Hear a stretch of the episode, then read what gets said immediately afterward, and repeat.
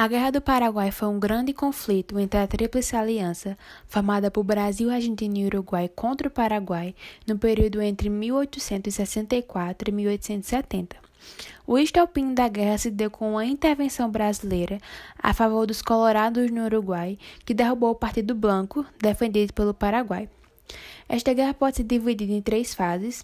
A primeira, onde Paraguai obteve vitórias por terra, porém os aliados interromperam o avanço paraguaiano e praticamente anularam sua marinha em batalhas importantes como a do Riachuelo.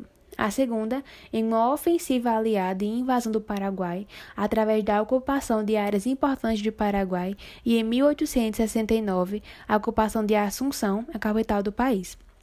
E a terceira, marcada por um colapso do Paraguai e uma caçada a Solano Lopes, que foi morto em 1870 por um soldado brasileiro.